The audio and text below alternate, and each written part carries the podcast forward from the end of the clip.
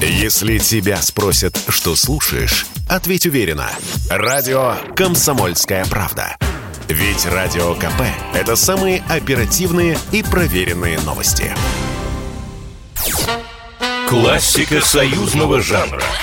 Союзного жанра. Теплый майский привет всем, кого застал у радиоприемников. В студии Николай Крупатин.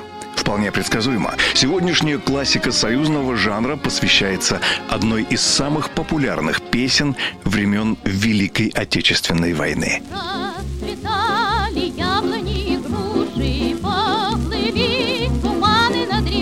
Несмотря на то, что песня ассоциативно навсегда срослась с военным лихолетием, появилась она на свет осенью 1938 года.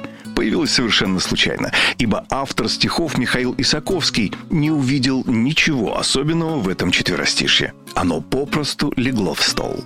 Но той весной Исаковского познакомили с композитором Матвеем Блантером, и наряду с другими стихами поэт передал Блантеру и эти игривые Расцветали яблони и груши, поплыли туманы над рекой, выходила на берег Катюша, на высокий берег, на крутой.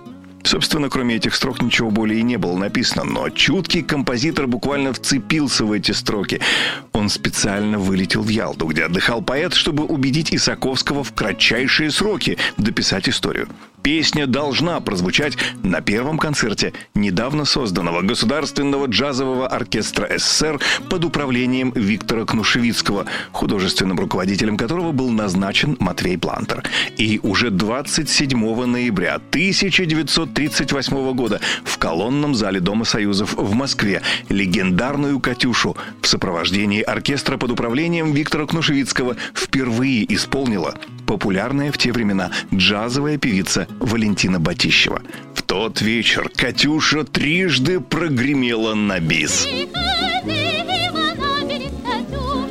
Приходила на берег Катюша. Что же касается появления имени Катюша у знаменитой реактивной установки БМ-13 в честь народно любимой песни, да, есть такая версия. Дело в том, что первым боевым применением реактивной установки был обстрел фашистов на базарной площади города Рудня 14 июля 1941 года.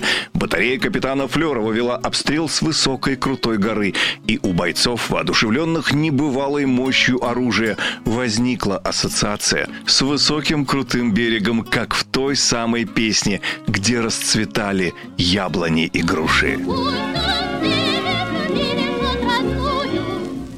Ну а теперь несколько слов об исполнителях «Катюши». Некоторые музыковеды утверждают, что еще до Валентины Батищевой песню успела исполнить Лидия Русланова. Однако официально она считается второй исполнительницей этого шедевра. Классика союзного жанра.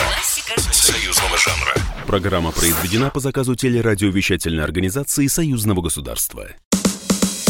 Радио «Комсомольская правда». Мы быстрее телеграм-каналов.